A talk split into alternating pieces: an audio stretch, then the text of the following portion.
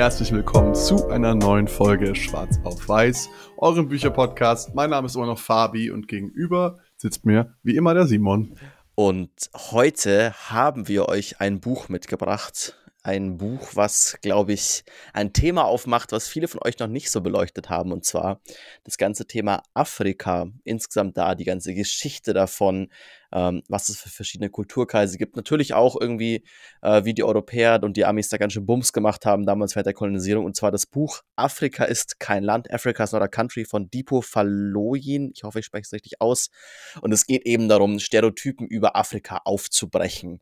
Und damit werden wir direkt irgendwie reinstarten. Ich fand das Buch eben, ich fand es ganz, ganz spannend. In der Mitte zieht sich ein bisschen, aber ähm, super viele neue irgendwie Erkenntnisse und irgendwie so ein bisschen dieses das Hauptding, was der Autor quasi rüberbringen will, ist halt eben, auch wenn man das Buch zusammenfassen kann, okay, Afrika ist kein ein großer Bums. Also es, irgendwie, es gibt verschiedenste, wie in Europa auch, verschiedenste Unterkulturen, die halt damals während der Kolonialzeit oftmals sehr gewaltvoll einfach getrennt wurden, weil halt irgendwie dann die Spanier, die Deutschen, die Portugiesen gekommen sind, okay, geht es jetzt hier die Grenze bis hierhin und nicht weiter. Und dann auf einmal quasi Leute, die eigentlich zu einem Kulturkreis gehören, äh, getrennt wurden in verschiedene Länder, Leute im gleichen Land, aber eigentlich verschiedene Kulturkreise sind und so weiter, die ganzen Probleme, die dadurch entstehen. Und der Autor selber ist gebürtiger, ich hoffe, ich sage jetzt keinen Mist, aber äh, gebürtiger Nigerianer und geboren in der Hauptstadt oder in der größten Stadt des Landes Lagos und ist dann im Alter von elf Jahren nach äh, UK emigriert mit seiner Familie. Also das erste Kapitel steigt eigentlich direkt ein in, okay, was ist Lagos? Und äh, das erste Kapitel will auch mit diesem Stereotyp aufräumen, Afrika ist bloß Savanne und ewige Leere und da ist sonst nichts. Weil Lagos ist mit 16 Millionen Einwohnern die größte Stadt Nigerias und die zweitgrößte Stadt Afrikas. Und es ist wirklich so eine richtige Großstadt mit Wolkenkratzern, mit allem Pipapo. Und im ersten Kapitel geht es einfach nur darum, wie diese Stadt ist, wie die sich anfühlt. Ich finde, das hat er ganz geil eingefangen, auch so diesen, diesen, diesen Spirit sozusagen, diese Lebendigkeit. Er benutzt sehr viele Adjektive auch, aber auch, er spricht sehr in Bildern. Habe ich total gefeiert, habe mich da total abgeholt und hinversetzt gefühlt irgendwie. Und das, das gibt einfach einen guten Einstieg auch, um dann weiter in die Geschichte des Kontinents einzutauchen. Mhm. Und da beginnt ja schon die Geschichte auch kritisch quasi mit der ganzen Kolonialzeit. Und da etwas, also eben, ich glaube, wird euch ähnlich gehen, wenn ihr in einem deutschen Schulsystem oder auf jeden Fall im bayerischen wart. Ich weiß nicht, ob es in anderen Teilen von Deutschland anders ist, aber wir haben überhaupt nichts über die Kolonialgeschichte Deutschlands gelernt. Dabei wurde die wichtigste Konferenz, die heute noch ähm, quasi Afrika sehr stark beeinflusst, weil damals die Grenzen gezogen wurden, äh, ist die Berliner Konferenz. Und eben da gerade auch Deutschland hat da viel mitorganisiert. Ich meine, klar, die größten Kolonialnächte waren Spanien und Portugal, Frankreich auch stark mit dabei. Merkt man auch heute noch, was für Sprachen in den afrikanischen Ländern gesprochen werden. Aber auch gerade eben, es wurde in Deutschland organisiert und das ist, da fand ich eine spannende, eine spannende Zahl, die auch im gleichen Kapitel kommt. Nur 30 Prozent aller Grenzen der Welt sind in Afrika, aber über 60 Prozent aller territorialen ähm, Kämpfe sind auch in Afrika, weil eben das Problem halt ist, dass diese Grenzen komplett ja, artificial, komplett künstlich von den damaligen Kolonialmächten gezogen wurden, sogar noch bevor sie dort waren, also wie quasi der Prozess war, ähm, was man sich, also mein Bild war immer, okay, gut, da kam halt irgendwer, kam im Lineal, gesagt, okay, hier, zack, ditte, ditte, ditte, gehört mir, gehört dir. Ganz so war es aber nicht. Und zwar, es ging mehr darum, quasi, ähm, wer sich in welche Richtung ausdehnt und quasi ab wann man an, das an, an die andere Grenze quasi ankommt. Also es war so das, okay, die meisten ähm, Siedler haben sich eigentlich nur am Meer niedergelassen. Die haben, also man muss auch ehrlich sagen, die haben sich nicht wirklich für Afrika interessiert, sondern es ging bloß um die Natur, also um die Bodenschätze, es ging um Produkte aus Afrika. Und eigentlich wollte keiner so richtig in das Innere, in das Landesinnere, weil da gab es nicht wirklich was, was irgendwie gut war. Da gab es viel Malaria, da gab es viele Krankheiten, die, die unserem äh, europäischen Immunsystem sehr, sehr gefährlich wurden, weil wir halt daran nicht gewöhnt sind. Ähm, und dementsprechend quasi war eigentlich nur der Plan, okay, gut, bis wohin darf welche, darf welche Nation quasi die Natur, die, die Bodenschätze beanspruchen und dadurch sind diese Grenzen zustande gekommen. Deswegen schauen die auch so komisch aus und eben auch so linealmäßig, weil normalerweise hat man eigentlich Grenzen an natürlichen Grenzen. Also viele Grenzen in Europa sieht man, sind an Flüssen, sind an Bergketten, sind an irgendwelchen Sachen, die quasi natürlich vorkommen, wo sich einfach diese Grenze entwickelt hatte. Dass man gesagt hat, ah, okay, gut, bis hierhin ist Frankreich, ab da drüben ist es dann Spanien. Ähm, und so, und das ist aber eben Afrika gar nicht so. Und eben dieses Auseinanderreißen durch diese Berliner Konferenz ist immer noch was, was heute das, den Kontinent sehr beeinflusst. Und das war im 19. Jahrhundert, müsst ihr euch mal vorstellen. Und hat jetzt eigentlich immer noch Auswirkungen. Das merken wir zum Beispiel in Europa nicht so stark. Sachen, die vor 200 Jahren entschieden wurden, behaupte ich jetzt mal.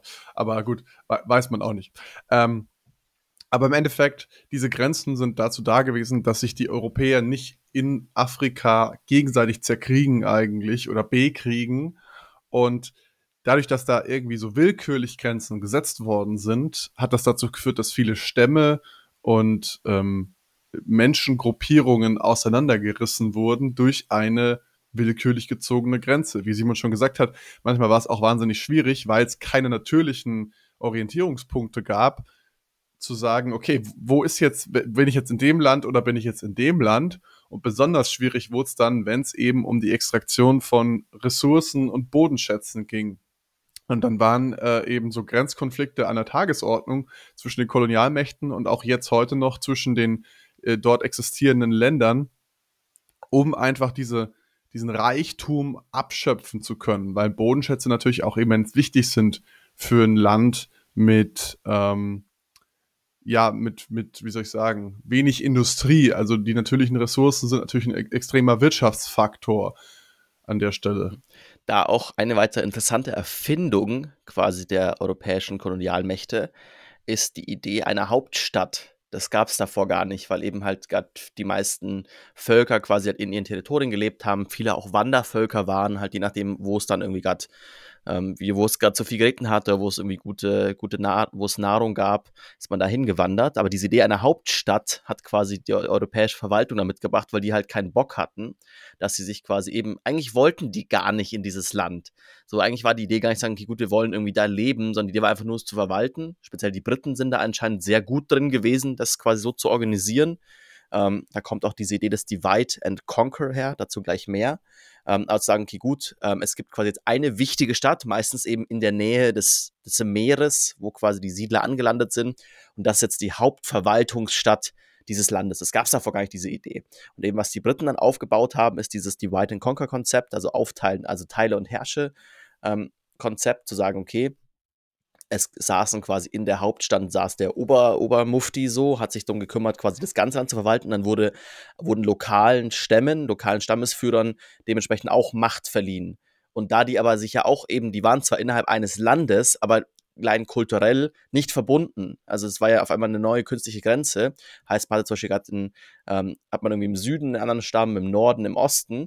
Und dann haben die Briten gesagt, hey, du bist jetzt hier für die Seite der Obermufti, du bist die der Obermufti, du reportest zu mir. Also wirklich so eine ganz klassische, hierarchische, fast militärisch durchstrukturierte Struktur aufzubauen und den Leuten dementsprechend auch Waffen zu geben, den quasi den Leuten, die selber da quasi so rein zu, ähm, ja, anzuzuckern, dass die auch an dieser Macht gefallen finden. Aber eben, das ist schon mal dieses Aufteilen, dieses Teilen, man teilt das Land auf, um es leichter organisieren zu können und dann aber auch äh, das gegeneinander auszuspielen. Also die haben immer geschaut, dass es so balancemäßig ungefähr so passt, dass die immer alle nicht zu mächtig werden, sich doch immer noch irgendwie gegenseitig irgendwie alle hassen, äh, um sich quasi nicht am Ende gegen den Kolonialherrscher aufzulehnen, sondern sich weiterhin unter, untereinander zu bekriegen und so. Dann wurden dem wieder die Waffen geliefert, dem nächsten. Also es war so ein richtiges Schachspiel, was da irgendwie gemacht wurde, um dieses Land aufzunehmen, um am Ende einfach nur zu sagen, okay, gut, man kann daraus die Früchte der, der, der Bodenschätze irgendwie rausziehen.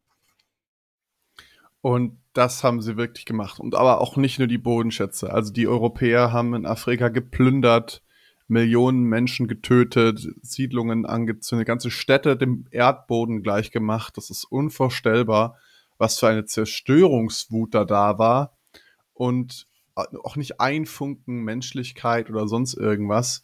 Also äh, richtig krass. Und in der Zeit wurden eben auch wahnsinnig, wahnsinnig viele Gegenstände und Artefakte erbeutet, die bis heute in Europa liegen. Also ich glaube, äh, der Autor nennt so eine Zahl von irgendwie 80 Prozent aller afrikanischen Artefakte aus den afrikanischen Regionen und Ländern sind außerhalb Afrikas. Das muss man sich mal vorstellen. Und da gibt es seit 100 Jahren ungefähr die Bewegung, diese Artefakte zurückzuholen, zumindest teilweise, und in afrikanischen Museum, Museen auszustellen.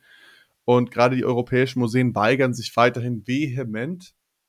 Und da gab es eine ganz interessante Wendung. Jetzt vor ein paar, Jahr, paar, Jahren haben die Deutschen angefangen, alle Artefakte überhaupt mal zu katalogisieren, die sie haben. Ja, Deutschland und Digitalisierung. What? Ich war so, hä? Das kann nicht, das kann nicht stimmen.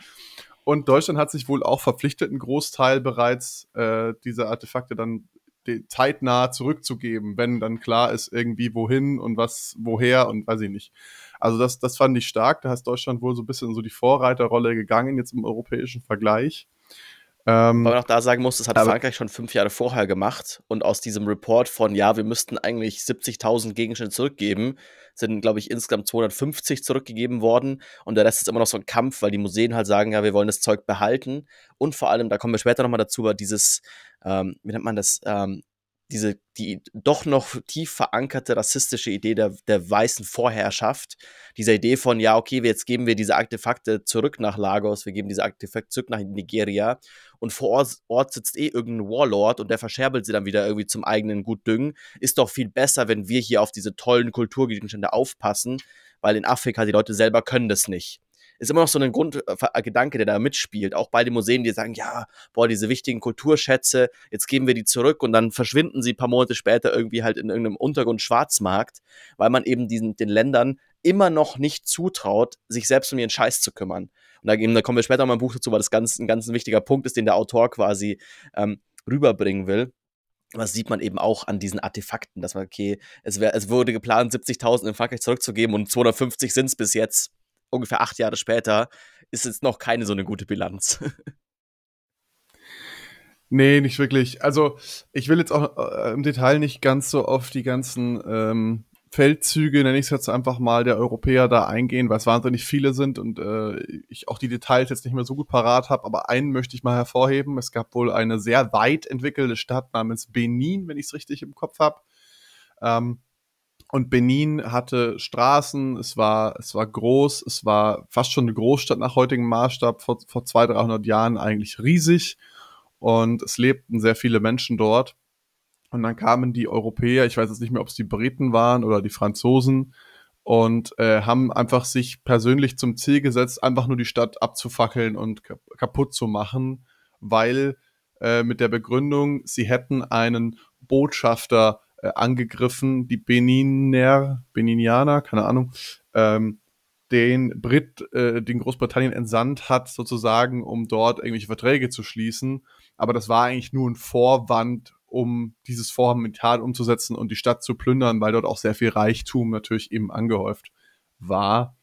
Und dann ähm, hat der Stadthalter, der damalige, gesagt, okay, wir zünden lieber alles an, als dass es den Briten in die Hand fällt. Und so ist diese, ja, dieses, dieses kulturelle Epizentrum damit eigentlich dann komplett zerstört und vernichtet worden. Und es gab eben viele solche Fälle. Also, das ist jetzt kein Einzelfall. Und das zeigt einfach auch, wie krass äh, Europa Scheiße gebaut hat an der Stelle. Muss man einfach mal sagen. Ja, da muss man auch, also eben gab es in jeder Kolonie, gab es von jeder Nation, gab es von den Deutschen, gab es von den Franzosen, den Portugiesen. Äh, auch da immer so, man hat immer das Ding von, ja, die Deutschen waren noch gar nicht so schlimm, ja gut, aber die Deutschen haben den ganzen Sklavenhandel, diesen Dreieckshandel, den lernt man dann doch irgendwie in der Schule zwischen irgendwie äh, Amerika, Afrika, Europa irgendwie organisiert. Also weil wir schon irgendwie immer gut in der Verwaltung waren. Klingt ein bisschen schwarzer Humor, aber halt so ein bisschen dieses Sagen, okay, ähm, ja, also da auch sich an die eigene Nase packen. Also gab es in allen Kolonien, war keiner besser oder also eigentlich waren alle schlechter und es waren wahnsinnige Grau, Grau, Gräueltaten gegen die Menschlichkeit. Auch, und dann dieses irgendwie Ideal, oder nicht dieses Ideal, aber dieses wichtige Konzept für die Europäer anzufangen, quasi Rassismus als Idee einzubauen und sagen, hey, das sind minderwertigere Menschen, mit denen kannst du es ja machen. Also es war so ein bisschen dann die Erklärung, wieso man das machen darf, wieso darf man das mit diesen Menschen machen und nicht mit seiner eigenen Familie, wieso will ich nicht, dass meine eigene Tochter irgendwo hin verkauft wird? Ja, okay, gut, das ist ja auch ein besserer Mensch. Also dieser Kass, dieser, der, dieser Rassismus, der dann sich da entwickelt hat, der auch super wichtig damals war, um einfach sich selber irgendwie im Spiegel anschauen zu können, so grausam es klingt und sich das irgendwie alles zu erklären. Ähm, ja, glaube ich, kann man, es kommt im Buch, es kommen sehr viele, gerade im Mittelteil kommen eigentlich, es gibt in, in jeder Kolonie, ehemaligen Kolonie, in jedem Land, ähm, gibt es da diese Geschichten, ähm, sehr viele schlimme Dinge, die passiert sind, auch wenn, wenn euch das genau ist, interessiert, schaut euch das Buch gerne an. Ähm, was ich noch ein bisschen mal davon ist, den Bogen zu spannen, ähm, was ich eine spannende Entwicklung auch finde, und zwar ist dann doch so dieses Ding von, okay, ähm, kein Mensch ist vor Macht gefeit. Also es könnte man mittlerweile sagen, okay, gut, ähm, alle afrikanischen Länder sind mittlerweile befreit, sind nicht mehr als Kolonien angesehen. Jetzt könnte man ja sagen, komm, wir setzen uns alle an einen Tisch und ziehen die Grenzen neu, wie sie sinnvoll sind, nach Kulturkreisen.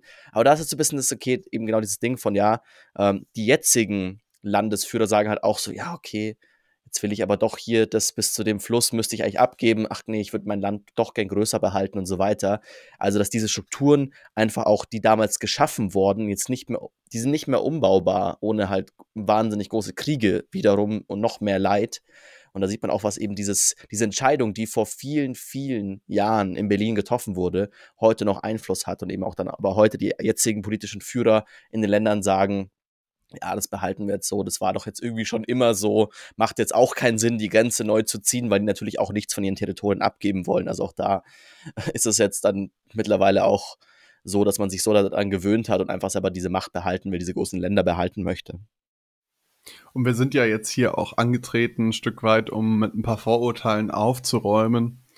Und eins dieser Vorurteile ist ja, dass ähm, die afrikanischen Länder äh, immer instabil sind und ähm, unregierbar sind oder ja, ich weiß nicht, wie man es nennen will, aber ähm, das Problem daran ist halt, dass es faktisch einfach ein Scherbenhaufen ist, den die Europäer da hinterlassen haben. Also nachdem die ein Großteil der afrikanischen Länder in die Unabhängigkeit von den Kolonialmächten gegangen ist, also Simon hat es ja auch schon angesprochen, zum Beispiel die Briten haben da eine sehr starke äh, Linie gehabt, wo sie die Mächte gegeneinander ausgespielt haben.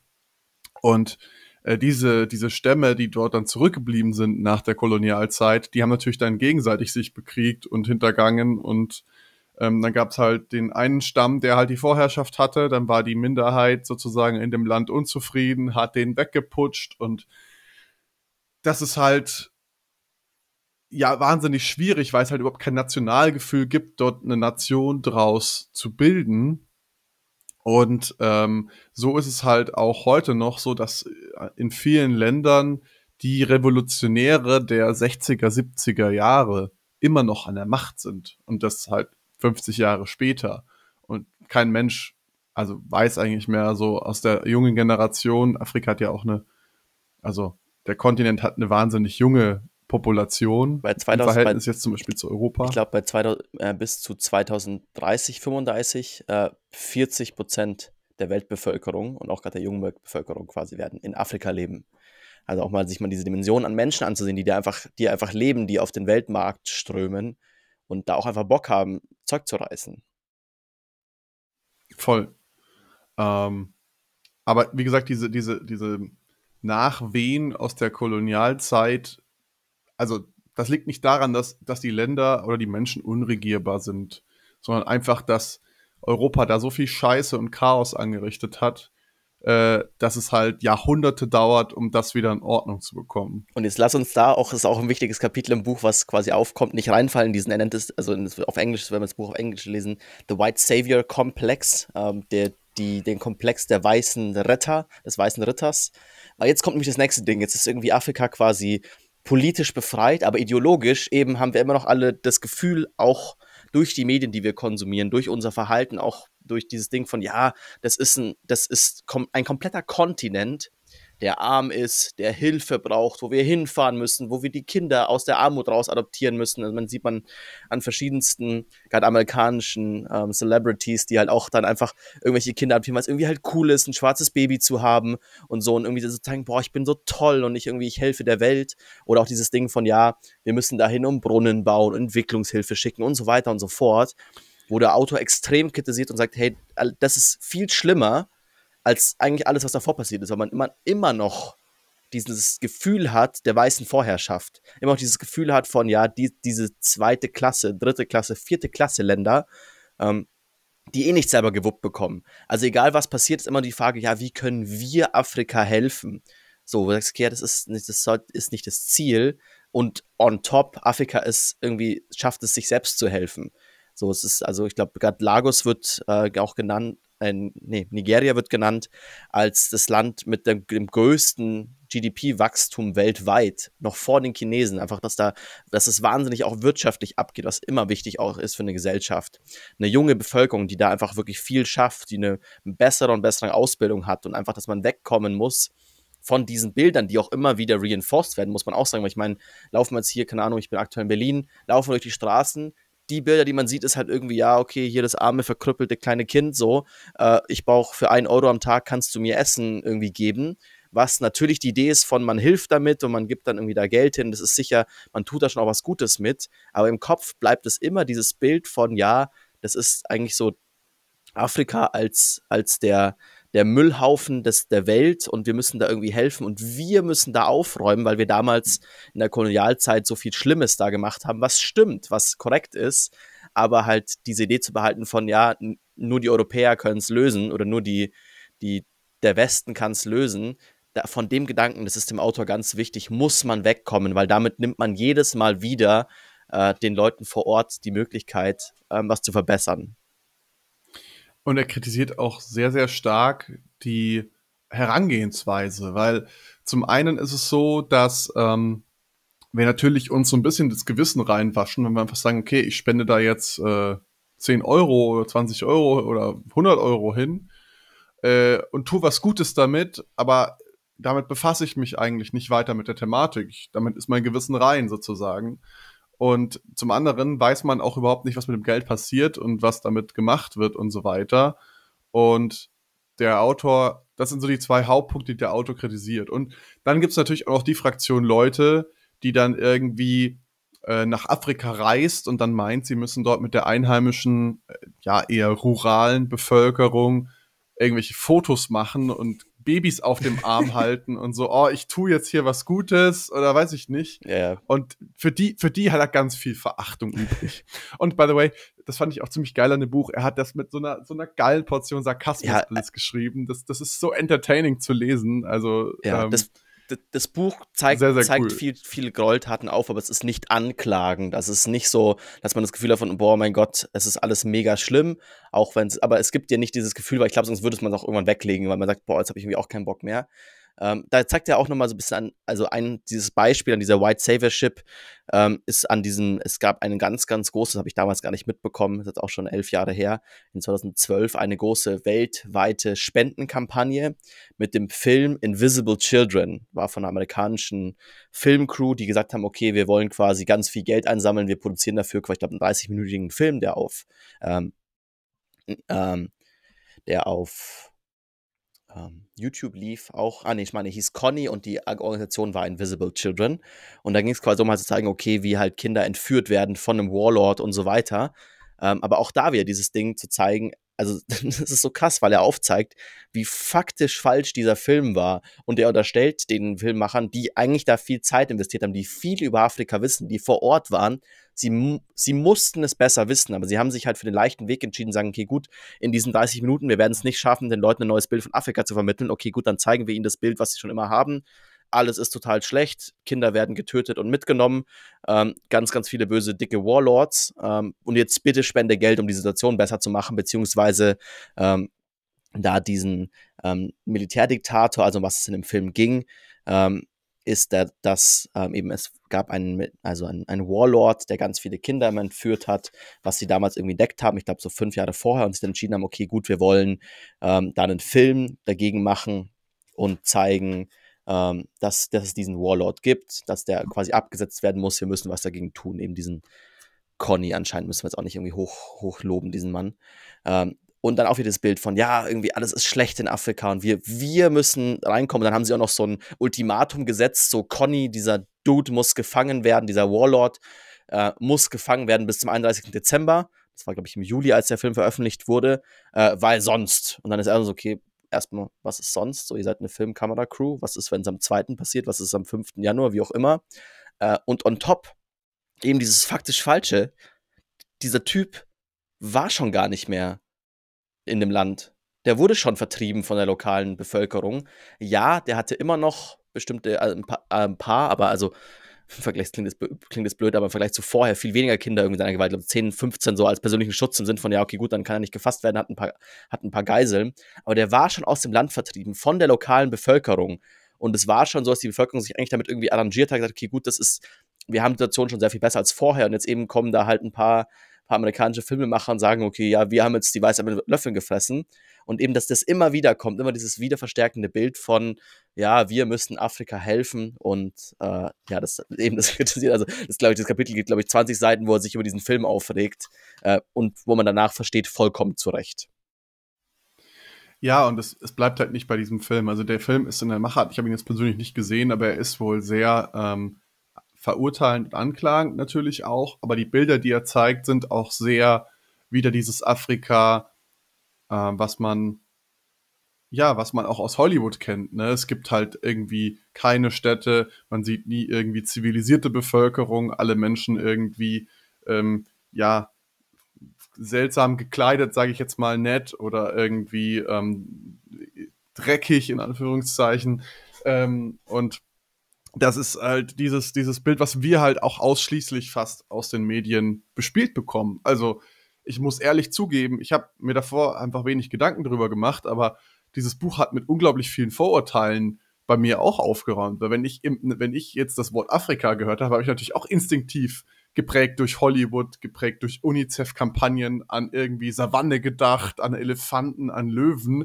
Und dass es da irgendwie auch Zivilisation gibt, das weiß man schon, aber das ist nicht das Erste, was einem im Kopf kommt. Und das ist, das ist wahnsinnig schade eigentlich, weil, wie Simon schon gesagt hat, ein Großteil der Weltbevölkerung lebt auf diesem Kontinent.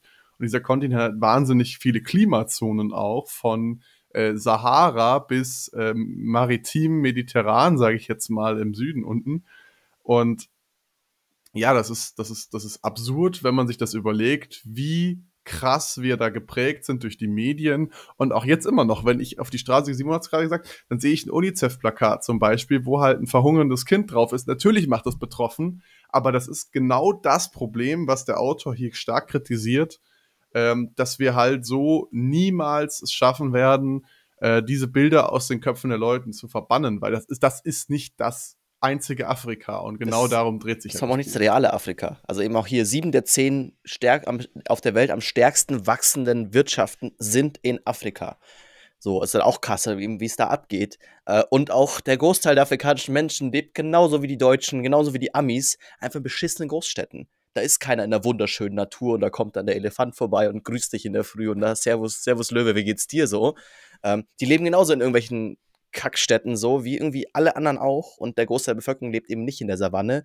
Und die meisten tagen auch irgendwie Nike und hören irgendwie J Balvin Reggaeton-Musik. Also das ist irgendwie alles super ähm, ja, man hat dieses falsche Bild im Kopf und eben, also das ist mein Lieblingskapitel in dem Buch, weil es einfach, also man merkt, der Autor ist, ist äh, Schreiberling, äh, schreibt für die Weiß, für eine amerikanische, ähm, ja, für so ein, für eine Zeit, Zeitschrift. Und da gibt es ein Kapitel, das hat er quasi so vom Stil geklaut aus einem Essay, der quasi auch mal um die Welt gegangen ist. Aber das Kapitel ist quasi, ähm, wie mache ich einen, einen Film über Afrika oder quasi ein Afrika spielt. Und dann diese ganzen Dinger von, ja, okay, gut, dann, du musst auf jeden Fall, musst du irgendwie, der, es muss beginnen mit, du filmst den Sonnenuntergang in der Savanne, da ist sonst nichts. Okay, gut, dann irgendwie Gegenschnitt auf irgendeine Familie. Dann kommt irgendwie so der Plot. Ja, es kommt irgendwie das äh, reiche, verwöhnte weiße Mädchen, die irgendwie ähm, ja doch irgendwie alles voll schlimm. Dann geht sie nach Afrika, wird voll und verliebt sich in den einzigen anderen Weißen, der vor Ort tolle Sachen macht, der aber, weil er schon so lange vor Ort ist, irgendwie halt schon akzeptiert wurde von den Leuten vor Ort. Ähm, und dann kommt zwischen, dann kommt dann noch der ähm, dann ist sie immer, sie ist erst voll dagegen, dann wird sie irgendwie vom Löwen hochgehoben, äh, nicht vom Löwen, vom Elefanten hochgehoben, wieder hingesetzt und am Ende des Filmes aber rettet der Elefant sie aus einer schlimmen Situation und alles ist heiti tighty.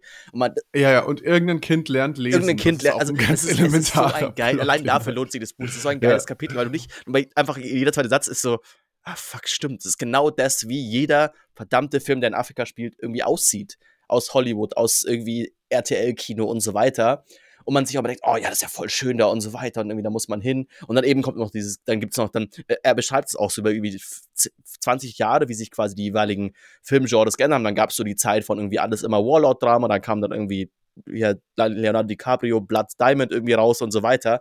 Also dieses Ding von komm, einfach dieses komplette stereotypische immer wieder gleiche durchspielen. Man ist, man ertappt, also man ertappt die Filme extrem dabei. Und das ist auch was, was er anspricht im Buch und glaube ich, was, wo, wo das Buch wirklich hilft und was cool ist, wenn man es liest, dass man ganz bewusst mal diese Mechanismen wahrnimmt. So ich gesagt, eben, man läuft durch die Stadt und ist nicht mehr nur betroffen, das ist ah, krass irgendwie. Wieso, wieso macht UNICEF das mit diesem Foto so? Das ist ja der einfache Weg oder in irgendeinem Film so. Wieso kommt das schon wieder vor? Ähm, also das fand ich auch, das ist mein Lieblingskapitel, fand ich mega geil. Und dafür bist du so, ah, fuck. Und man muss auch sagen, die anderen sind teilweise ein bisschen düster. Das ist auch ein Kapitel, was dich wieder hochholt. Also der, der Autor schafft es ganz gut, dass das Buch teilweise ziemlich low ist, weil du einfach denkst, boah, krass, was da, also wenn du dir jetzt einfach vorstellst, würde irgendwie halt zu deiner Familie passieren, was da passiert ist in den Ländern. Aber dann kommt wieder sowas bis hoch, runter, hoch, runter. Also er, er schafft es, dass man das Buch doch zu Ende liest. Und was du gerade auch angesprochen hast, was man sich auch mal überlegen muss, man sieht so ein Plakat und fragt sich, okay, warum ist da warum macht man das nicht mit Europäern? Oder warum, warum gibt es eigentlich auf Instagram keine, keine Menschen, die irgendwie nach Europa gehen und da fremde Weise, weise Kinder auf den Arm nehmen und damit Fotos machen? So, wenn es andersrum wäre, wäre das total absurd. Also, das ist so diese, diese Doppelmoral, die er da ganz stark auch anprangert. Und das ist auch was, wo wir uns einfach selber an die Nase packen können und einfach auch erkennen können, okay, werde ich jetzt hier gerade durch die Medien beeinflusst oder nicht? Oder auch ein riesiges Thema ist dieses Projekt Live Aid von, von Bob Geldof aus den 70er, 80er Jahren, wo auch dieser Song Do They Know It's Christmas Time entstanden ist.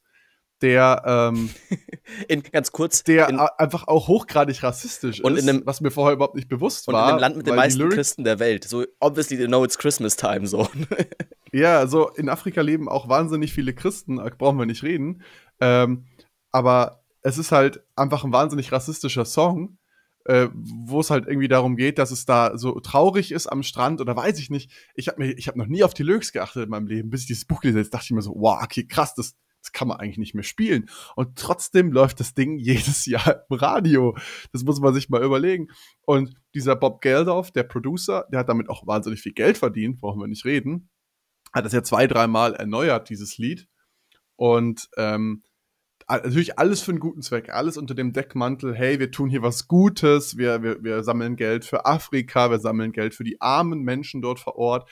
Auch wieder da dieses weiße Retter-Ding. So, er, er, denkt, er ist jetzt der weiße, der weiße Retter, der jetzt hier der Welt was Gutes tut, weil die brauchen es, weil die schaffen es nicht alleine. Und das ist einfach so krasses Stereotyp, ähm, was, was man einfach stark kritisieren muss, was der Autor auch stark kritisiert. Und das war mir zum Beispiel vorher gar nicht bewusst, vor, dass dieses Lied so krass ist. Vor, vor auch dieser Spin nochmal auf dieses weiße Retter-Ding, auf dieses Bild, was wir haben, was der Autor auch anbringt. Er meinte eben, das schadet den Ländern viel mehr, als es hilft. Das könnte man auch sagen, okay, gut, am Ende, wenn irgendwo Brunnen gebohrt werden, man sauberes Wasser hat, ist doch was Gutes. So, der Mittel heiligt den Zweck. So ist doch geil, wenn man irgendwie, und dann ist es halt ein rassistisches Lied, so, keine Ahnung, aber ich sammle damit Geld ein, baue irgendwie Brunnen. Aber das ist eben nicht so, weil was er meint, an welches Land denkt ihr denn, wenn ihr in Urlaub fahrt? Ja, sicher nicht an Kongo. Ihr werdet sicher nicht nach äh, ist, ist nicht euer erster Gedanke, komm, ich will in Kongo, weil der erste Gedanke, wenn ihr an Kongo denkt, ist vielleicht ist irgendwie, ah ja, da werden irgendwie Leute auf der Straße irgendwie, keine Ahnung, entführt, erschossen, Frauen vergewaltigt. Einfach dieses Bild, was euch vorgekaut wurde, was ihr irgendwie im Kopf habt, wenn man auch sagt, okay, oder alles über Afrika, muss nicht der Kongo, also Land komplett austauschbar ist. Das muss man einfach ganz ehrlich auch zugeben. Ich weiß nicht, wie es bei euch, bei euch hören ist, aber eben auch bevor dieses deswegen finde ich den Titel auch geil. Afrika is not a country. Also Afrika ist kein einzelnes Land, sondern eben ein Kontinent. So, es ist ja doch im Kopf alles immer der gleiche Bums. Ah ja, da sind irgendwelche Warlords, sind arme Leute. Äh, auf jeden Fall keine gut, nicht die gute Uhr mitnehmen, die billigen Sneakers und am besten irgendwie nur in dem einen quasi abgesperrten Bereich bleiben als Weißer, als man irgendwie in Gefahr. Ja, da werden, könnt ihr euch mal vorstellen, wieso es da nicht viel Tourismus gibt. Könnt ihr euch mal vorstellen, wieso die Leute sagen, ja, boah, ja, Afrika ist ja auch alles instabil, das ist doch alles irgendwie Warlords und alles irgendwie Ditte. Natürlich kommt da keiner und sagt, oh, ich will da jetzt eine Firma aufbauen. Ich will da Investments tätigen. Es kommt irgendwie eine, mir pitcht ein nigerianisches Startup von, die brauchen Geld. Dann, klar, sagen, boah, ja, das geht wieder an die Warlords. Also dieses, das, dieses Bild ist so viel schlechter für die komplette ähm, Ökonomie dort vor Ort. Das, einfach weil man dieses Bild hat von, ja, das ist eh alles so, das ist alles scheiße und irgendwie, da macht es gar keinen Sinn, irgendwie echt, echt irgendwie zu investieren, echt was aufzubauen, weil das wird eh wieder irgendwie weg, äh, weggeräubert und so weiter, dass eben dieses bisschen Geld, was durch irgendwelche Spendenkampagnen kommt, im Vergleich zu dem wirtschaftlichen Schaden, und am Ende ist es auch das, was Länder stabil hält, ist es das, was Länder aus der Armut holt, einfach gute Arbeitsplätze, äh, Weiterentwicklung in Bildung und Industrie. Dieser wirtschaftliche Schaden ist ein, ein hundert- und tausendfaches höher als das bisschen Geld, was sie da für irgendwie ein Euro Hungerhilfe hinspendet. Jetzt haben wir das Thema, glaube ich, relativ ausführlich abgearbeitet. Also hinterfragt einfach mal eure eigenen Stereotypen, die ihr habt, Vorurteile, die ihr habt. Wenn ihr solche Bilder auf der Straße seht, ruft euch in Erinnerung, hey, ja, das ist schlimm so, aber das ist halt nicht 90 Prozent der Afrikaner leben so oder 95 Prozent leben in großen Städten, genau wie wir und nicht halt irgendwie auf dem Land äh, als Jäger und Sammler, wie uns die Medien das äh, äh, gerne verkaufen würden. Die sich voll, so. wenn man da vorbeikommt und dem mal einen echten Fußball gibt. So, oh, toll, echter Fußball, nicht mehr auf irgendeinem komischen Kuhmagen rumtreten. So, da gibt's, ja. da gibt's Fußbälle und so. Also, so diese, dieses Bild ist so absurd. Ähm, lass uns doch mal kurz auf die Medien trotzdem eingehen. Und zwar möchte ich noch ein bisschen überschwenken auf dieses Thema Hollywood und insbesondere auf zwei Themen. Das eine ist auch hier wieder dieses, ja, ähm, stellt euch mal vor, wenn ihr jetzt einen Film guckt und einen, einen afrikanischen Menschen in dem Film seht, wie wird der porträtiert? Der spricht Englisch mit einem Akzent. Es gibt genau einen Hollywood-Afrikaner-Akzent so und den müssen alle Afrikaner in, in Hollywood-Filmen irgendwie sprechen. Und das kritisiert er ganz stark, weil es gibt zwar 2000 verschiedene Sprachen und Dialekte in Afrika, und es gibt nicht den einen Afrika-Akzent. Auch wenn die Leute Englisch sprechen, klingt das unterschiedlich. Und da als Gegenbeispiel nennt er den Film Black Panther, also nicht nur dafür, sondern auch für, vielen andere, für viele andere Sachen, weil es insgesamt ein Film ist, der Afrika mal anders porträtiert. Ähm, ist zwar auch ein Superhero-Movie so, aber ist ähm, natürlich mit einem afroamerikanischen Hauptdarsteller, äh, mit Joe, äh, wie heißt er? Joe Bad Joswick. Ich hab den Film nicht gesehen. muss, ich mal, muss ich mal gucken. Ich habe den Namen leider vergessen jetzt, aber ähm, wo es halt um einen, um einen Superhelden geht und die imaginäre Stadt Wakanda, die total Hightech ist in Afrika, ähm, wo die Rollen mal vertauscht sind, wo quasi Utopia, sage ich jetzt mal, in Afrika liegt und Europa und Amerika schauen halt auf dieses Wakanda und denken sich, wow, geil, also Wakanda ist nicht allgemein bekannt, sondern die sind sehr elitär, wer da rein darf, wer da leben darf, so. Ähm, und dann kommt eben, glaube ich, ein Amerikaner dorthin und prangert eben an, dass die, dass die diesen, diesen Reichtum auch für alle ähm, People of Color global zur Verfügung stellen sollen und dieses, diesen Wisdom und sich gegenseitig unterstützen müssen und weiß ich nicht. Ich habe den Film leider auch nicht gesehen. Ich, das ist die Beschreibung aus dem Buch, die ich habe. Ähm, Werde ich mir aber demnächst mal, glaube ich, zu Gemüte führen. Und ähm, er, er findet das zum Beispiel total cool, dass dort in dem Film auch verschiedene afrikanische Dialekte reingebracht werden von den verschiedenen Hauptdarstellern, die natürlich alle Englisch sprechen in dem Film, aber die eben verschiedene Dialekte einfließen lassen aus den einzelnen Ländern. Und dann ähm, damit ist halt das erste Mal tatsächlich, das ist ein mit einer der erfolgreichsten Filme aller Zeiten. Und damit ist auch das erste Mal überhaupt ähm, so ein Film mit, ich glaube, ausschließlich äh, afrikanischstämmigen Schauspielern äh, so erfolgreich geworden. Und das zeigt auch, dass da ein Riesenmarkt da ist für Hollywood. Also das ist, das ist sowohl ein Signal dafür, hey, das, da, da, das ist wichtig für die Repräsentation der Bevölkerung oder der, der einzelnen Länder dort, als auch für, okay, das ist global gesehen ein riesiger Markt und die Menschen haben da Bock drauf. Warum machen wir da nicht mehr in die Richtung? Ähm, was dann auch wiederum gut ist für das Thema Vorurteile, worüber wir schon gesprochen haben gerade. Und was man halt auch sieht, eben, dass es einer der erfolgreichsten Filme überhaupt war, ähm, man kann damit auch echt viel Geld verdienen. Also es ist, glaube ich, auch mal eben wieder der Gedanke umzuswitchen von wir müssen Afrika helfen zu, hey, lass einfach versuchen, da Business zu machen und irgendwie das Gleiche, was wir mit anderen Ländern auch versuchen. Ähm, so kapitalistisch und arschlochmäßig das klingt, ist einfach, okay, das hilft den Ländern am meisten, wenn du sagst, okay, wir beziehen in die globale äh, Ökonomie ein, wie alle anderen auch. Und ja, das auch quasi mit den Filmen. Es gibt zum Beispiel in Nigeria gibt es noch einen, einen, einen lustigen Gegenbewegung oder einen krass Gegenbewegung. Und zwar, äh, die nennen das Nollywood, quasi den, das nigerianische Hollywood. äh, was anscheinend auch echt coole Filme produziert. Ich habe davon noch nichts gesehen, aber muss man sich auf jeden Fall nach dem Film, nach dem, äh, muss man nach dem Buch mal anschauen die halt vor allem natürlich klar technisch jetzt noch nicht so mithalten können, aber halt anscheinend von den Storylines halt cool sind und eben halt viele Sachen irgendwie beschreiben, halt aus der afrikanischen ähm, Perspektive, aus nigerianischen, nigerianischen Perspektive. Ähm, und da auch mittlerweile teilweise auch amerikanische Schauspieler da versuchen, quasi Fuß zu fassen und da quasi mit reinzukommen, weil das halt auch so abgeht und auch die Leute einfach vor Ort das halt so feiern, das so schauen und so. Und da irgendwie coole, coole Dinge irgendwie mit passieren. Eben mit äh, Nollywood, also neben äh, Hollywood Bollywood, gibt es jetzt Nollywood, ich weiß nicht, bald gibt es sicher den Bayern Söderwood. Äh, Was man auch sagen kann, äh, circa eine Million Menschen arbeiten in der Filmindustrie, in, äh, in der Nollywood-Industrie. Das, das war auch eine Stat, wo ich mir dachte, so, wow, ja, brutal. Die davon leben.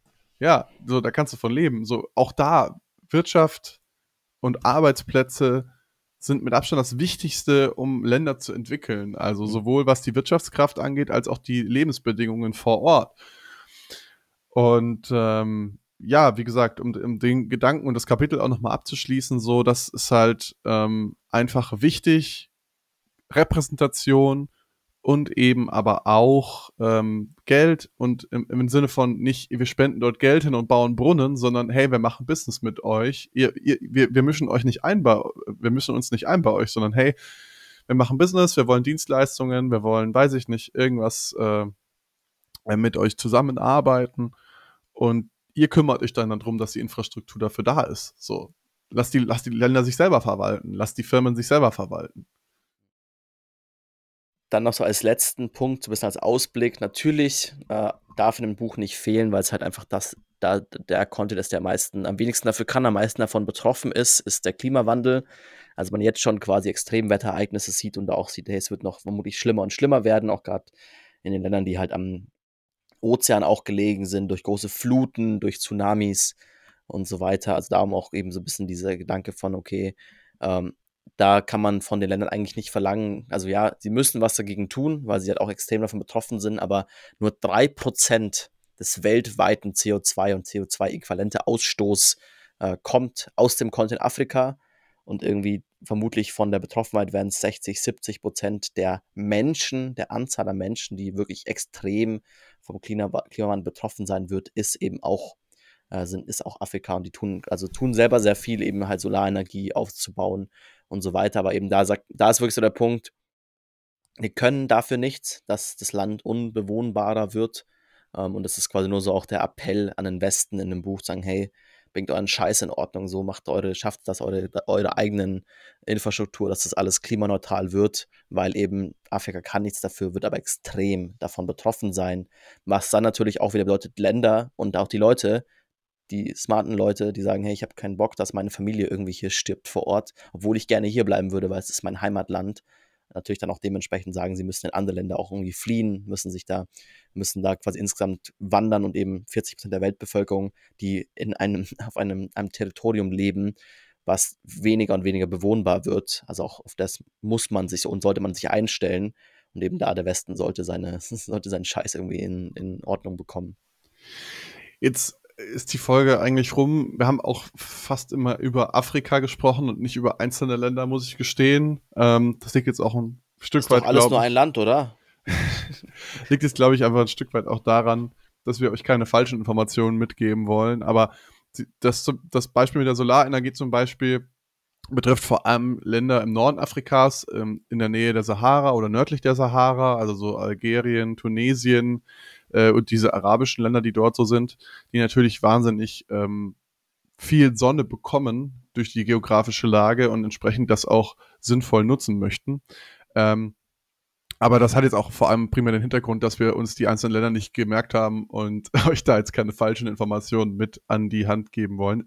Deswegen meine Empfehlung nochmal an der Stelle, wenn ihr wenn euch das Thema interessiert oder unter den Nägeln brennt, es geht auch wahnsinnig viel um eben einzelne Länder und Einzelschicksale der Länder und der Bevölkerung. Geil um dort. Essen und so, das haben wir jetzt alles ausgespart. Wir haben eigentlich, eigentlich sind wir sehr auf die negativen Teile des Buchs eingegangen. Es kommt auch sehr viel Positives, sehr viel Lebensfreude wird in dem Buch vermittelt ähm, sehr viel Kultur, die auch quasi passiert. Eben, es gibt anscheinend diesen, es gibt eine bestimmte Art, ein bestimmtes Reisgericht, was anscheinend irgendwie auch das ganze, den ganzen Kontinent vereint und irgendwie da jedes Land hat so ein bisschen die Abwandlungen davon und so weiter. Man ist da irgendwie sehr patriotisch auf diesem Reisgericht und so. Also da irgendwie gibt es viele tolle Momente in dem Buch, wo man sagt, man eben hat auch Leichtigkeit, man bekommt auch einfach mit, so dass es ein, dass es auch ein toller Ort zum Leben ist und auch da die Kultur, die irgendwie hat dann die Gesellschaft da viele, viele coole Aspekte irgendwie hat.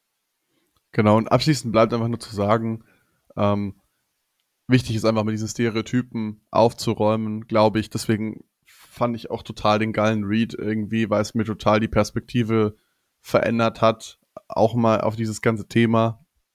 Und ähm, ja, zum Beispiel, wie sie mal auch gesagt hat, in äh, die deutsche Kolonialvergangenheit zum Beispiel, davon weiß man sowieso eigentlich gar nichts, wenn man aus der Schule kommt, was extrem schade ist, äh, weil es wohl auch einfach diese Nachwirkungen immer noch hat und das ist halt krass, ähm, dass das mit eins der, der schlimmsten Verbrechen ist, die eigentlich begangen wurden und dann im Vergleich, keine Ahnung, zum Nationalsozialismus, was natürlich auch unglaublich schlimm ist, aber dann so im Geschichtsunterricht unter den Teppich gekehrt wird, das, das finde ich nicht in Ordnung. Da sollte man was ändern, definitiv. Und das ist auch der Grund, warum wir jetzt sehr stark auf die negativen Aspekte eingegangen sind, weil das natürlich für uns vor allem die Aha-Momente waren, ähm, die uns am meisten, glaube ich, ich sag jetzt mal, ähm, geprägt haben beim Lesen. Und ja, auch, auch da, also ich glaube, so die Empfehlung für euch alle, schaut euch das Buch an, es ist wirklich ein cooles Buch. Wie gesagt, eben, wir haben, glaube ich, genau dieses, das Buch heißt Afrika ist kein Land und wir haben doch wieder irgendwie sehr die einzelnen Länderaspekte ausgespart, weil es einfach wahnsinnig viele Länder mit vielen verschiedenen Namen, vielen verschiedenen Aspekten sind, viele verschiedene Kulturkreise. Also es schafft das Buch sehr gut, es aufzuzeigen. Ähm, und eben auch, wenn ihr sagt, okay, ähm, wir sind am Ende auch, auch eben, wir versuchen hier drüber zu lernen, äh, auch beide von uns. Wir sind am Ende auch irgendwie nur zwei deutsche White Boys, so. Also es, wir haben uns auch überlegt, trauen wir uns an das Thema überhaupt dran, aber es ist so, es ist ein cooler Read, so. Es macht Spaß, das Buch zu lesen und es ist wahnsinnig viel wichtige Info drin. Das wollten wir euch nicht vorenthalten und eben haben so ein bisschen unser Bestes versucht. Ihr merkt, ein bisschen hat man bei dem Thema immer das Gefühl, auf Eierschalen zu laufen. Ähm, seht uns das nach. Wir wollten auch, wir, wir wollen da nichts, nichts Falsches erzählen, aber eben so diese Grundidee ist halt sagen, hey, weg von diesem Bild, äh, Afrika ist irgendwie ein, groß, ein großer Sperrmüll so und das muss man jetzt, müssen wir da hingehen und aufräumen, sondern so die Afrika kann schon ganz gut selber seine Sachen irgendwie klären und irgendwie da Zeug aufbauen. Es macht viel mehr Sinn zu sagen, hey, äh, wir reisen dahin, wir bauen da mit irgendwie Business-Beziehungen auf. Ähm, und eben wie jedes andere Land der Welt, wie man irgendwie asiatische Länder auch behandelt, wie man europäische Länder auch behandelt, ähm, da, damit umzugehen. Und das ist eigentlich die beste Herangehensweise, um dann den Ländern zu helfen obwohl sie keine Hilfe brauchen. Wenn euch die Folge gefallen hat, ihr kennt das, äh, den üblichen Drill, lasst uns gerne ein Abo, Daumen hoch oder einen Kommentar da. Ähm, empfehlt uns weiter und wir hören uns dann in zwei Wochen wieder. Macht's gut. Ciao.